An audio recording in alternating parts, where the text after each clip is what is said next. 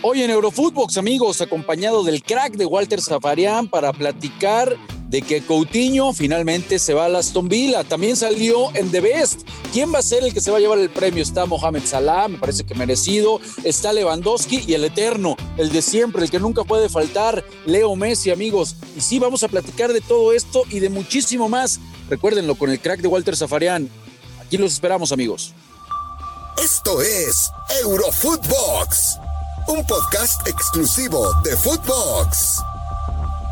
¿Qué onda, banda? ¿Cómo andamos? ¿Cómo se encuentran? Un placer saludarlos y estar nuevamente en Eurofootbox con el profe, con el crack, con mi hermano desde Argentina, Walter Zafarian. ¿Cómo estás, querido Walter? ¿Cómo va, hermano? ¿Todo bien? Eh, Todo de eh, lujo, sobreviviendo la, pandemia, ¿no? Que ahorita está desatada. ¿Cómo están las cosas en Argentina, amigo? Está, está brava, compañero. La verdad, está, está brava. Y pensar que algunos dicen que salimos de la pandemia para ir a una endemia. Yo creo que eh, si no tomamos conciencia o no se toma conciencia de la situación complicada en la que vivimos, mirá lo que, mirá lo que, lo que es que ayer se jugó una fecha entera de la Serie A y cinco de diez partidos se postergaron y la, y la Premier no para de suspender partidos y, te digo, en el resto están ahí, eh, al límite.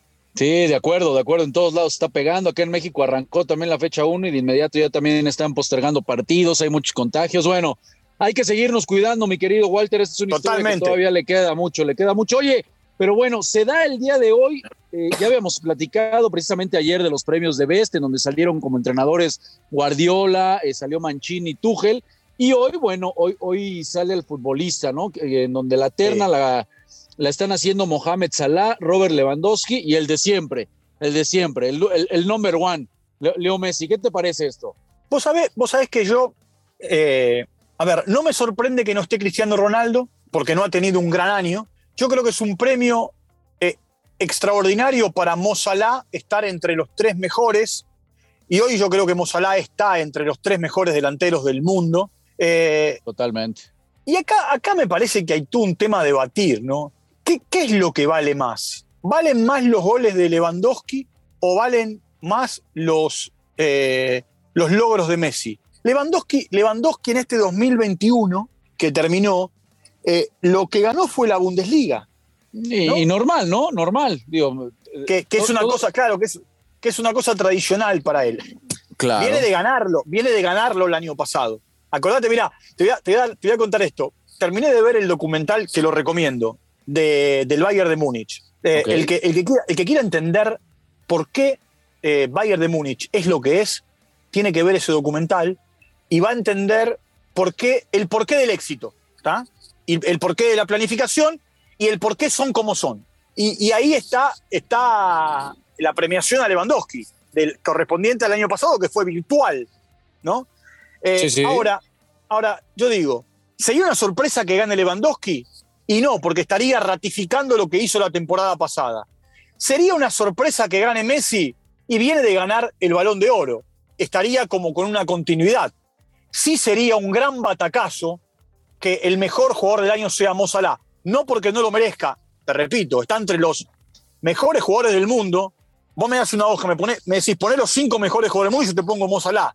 Pero aparte está entre, los 10 mejores, está entre los 10 mejores goleadores, máximos goleadores de la historia de Liverpool. Sí, no, no, yo, yo estoy de acuerdo. Incluso si tuviera que, elegir a uno, después de que ya le dieron el balón de oro a Messi, creo que el año que ha tenido Salah con el Liverpool está incluso por encima de lo, de Lewandowski. Lo que pasa es que con Lewandowski todo el mundo se quedó con ese mal sabor de boca porque no se entregó el premio del balón de oro cuando ganaron la Champions. Todo el mundo sentía que era el momento en que le dieran un galardón a Lewandowski y, por ahí se puede ir la gente, ¿no? Exactamente. Pero yo no, más después de, lo que... de estos tres, ¿con quién te quedas? A ver, si vos me decís que yo elija, y la verdad, viste, voy a decir algo que va a sonar mal. Yo voy siempre por el más débil. Acá ninguno de los tres es débil. Ninguno de los tres es débil, pero, pero, pero sí votaría por Mo Salah. Estoy de acuerdo contigo, amigo. Nuevamente, Mohamed Salah es, es, impresionante lo que está haciendo. Lo que pasa es que también en selección, ¿no? Uno, Lewandowski y Mo Salah, al contrario de Leo, ¿no? De Leo Messi. Es, también cualquier galardón que le den a Leo Messi, creo que, creo que tampoco es para debatirlo. Bueno, pero. ¿no? Estamos hablando del, del, número ahí uno. Ahí está la diferencia con, eh, con el premio que es el del balón de oro. Porque este lo entrega la FIFA. Este lo entrega la FIFA y es nominal, y es nominal por todo el mundo, o para todo el mundo, por lo que hicieron con sus selecciones, con sus equipos. Distinto es lo que ocurre con el balón de oro, que es por lo hecho en Europa. ¿Se entiende? Eh, por, eso, por eso te digo que, a ver, el que lo gane, y no es que me estoy lavando las manos, el que lo gane va a estar bien, porque nadie le va a quitar a Lewandowski, que hoy, si no es el mejor goleador que tiene el mundo, pega en el palo. Nadie le va a quitar a Messi lo que Messi es. Al 50% hace las cosas que hace en Paris Saint Germain. Eh, al, al, 50% en un equipo que estaba devastado, lo llevó a ganar la Copa, la Copa del Rey y es campeón de América. Y después este Mo Salah, al que se le, se le frustró un par de veces eh, esta posibilidad. Hasta, acordate la frustración que tuvo que vivir él cuando Ramos lo sacó de la cancha en la famosa final de Kiev y al año siguiente que le preguntaron cuando ganó la Champions, ¿lo tomás como una revancha? No, de ninguna manera. Íntimamente a lo mejor tenía una bronca bárbara. Él dijo, de ninguna manera. Entonces, por eso te digo, yo voy por el lado del más débil. Aunque no sea pues débil.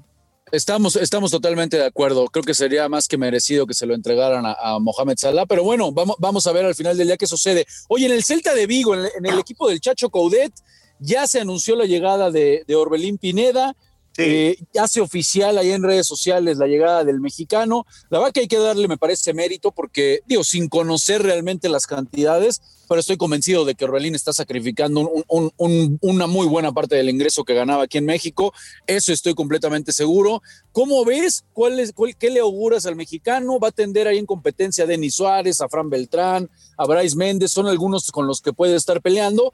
Y me parece que le vendrá bien también que tiene el apoyo ahí de eh, pues de Néstor Araujo, ¿no? Que ya tiene rato siendo el central titular en el Celta de Vigo. Y por supuesto lo del Chacho Coudet, que el Chacho lo conocerá bien por el breve paso que tuvo dirigiendo acá en México. Claro, eh, Coudet dirigió Tijuana en México. Eh, a ver, yo lo que, lo que digo, más allá, más allá de las condiciones futbolísticas de Pineda, a Coudet todo el mundo le dicen el loco, o, le, piensan que está loco. Eh, por su manera, por su forma, porque se tenía el pelo de rubio, eh, por los gestos que hacía. Ahora, te digo, de loco no tiene un pelo. Es un entrenador de la hostia, como dicen los españoles. Eh, el lugar que tiene ganado en Celta lo tiene bien ganado. Y tiene algo, tiene algo que a Pineda le va a venir bien. A, Orbelín le va a venir bien. Que es el espíritu paternalista que tiene Coudet. Protector. Ok. Sí, sí. ¿No?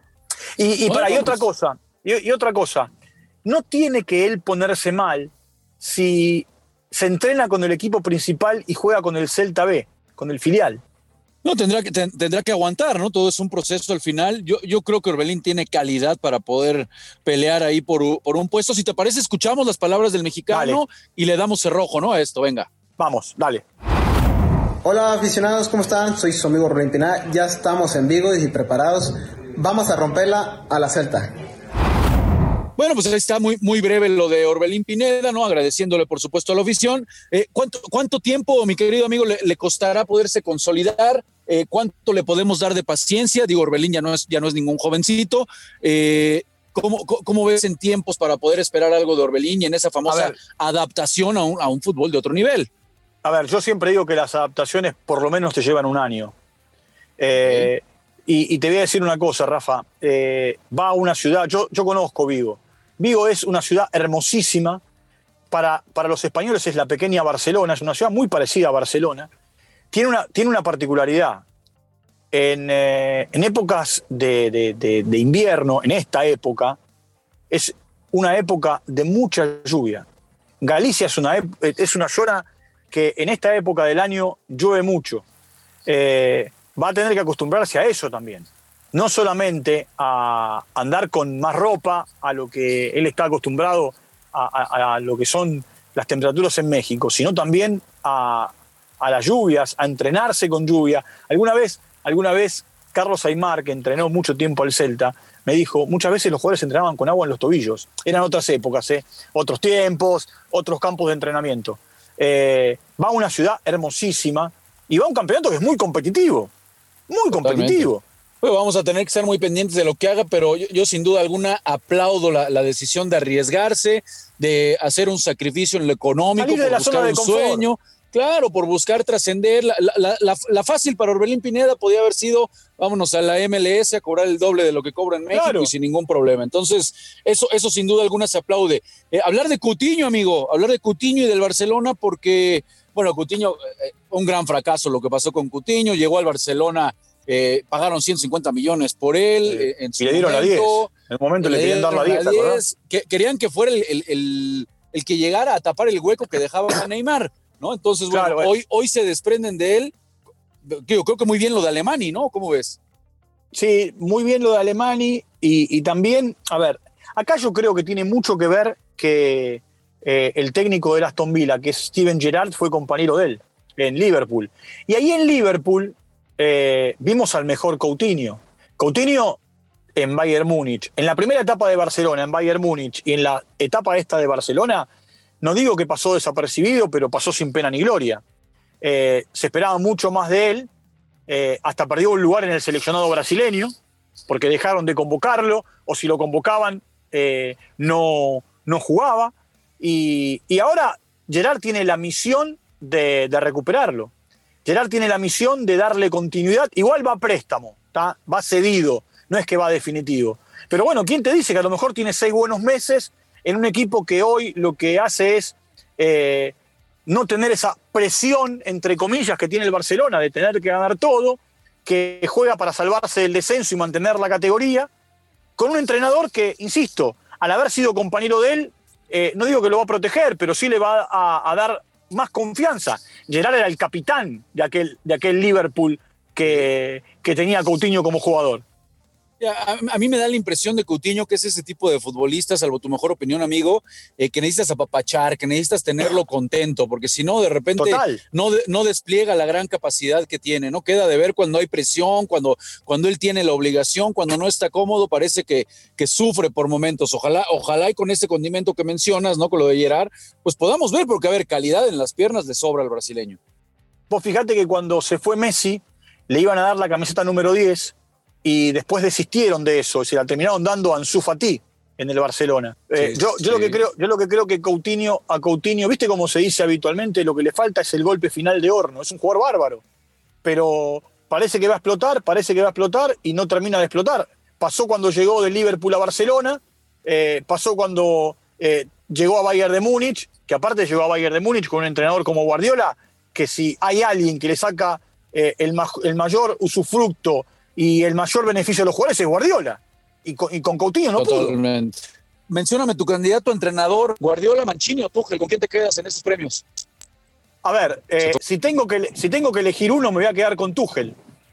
Eh, ok. Por, por, todo lo que hizo, por todo lo que hizo eh, con, con, con, el Chelsea, cómo lo, lo sacó de una zona muy complicada y lo llevó a lo más alto. Ahora, Después está en gustos. Eh, si vos me preguntás qué es, lo que, qué es lo que creo yo, y no es porque sea argentino, eh, porque si la Copa América lo hubiese ganado Brasil, te diría lo mismo de Tite. A ver, si está el técnico campeón de Europa, ¿por qué no va a estar el técnico campeón de América en la terna final? ¿Cuál es, la diferencia entre, Mancini, y Scaloni?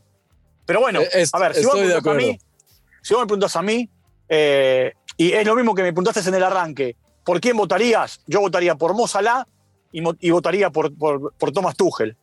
Bueno, pues ahí, ahí, están las votaciones del crack, del profe. Háganle caso, ustedes, banda, que nos están escuchando. Y bueno, mi querido crack, te mando un fuerte abrazo porque el tiempo se nos acabó.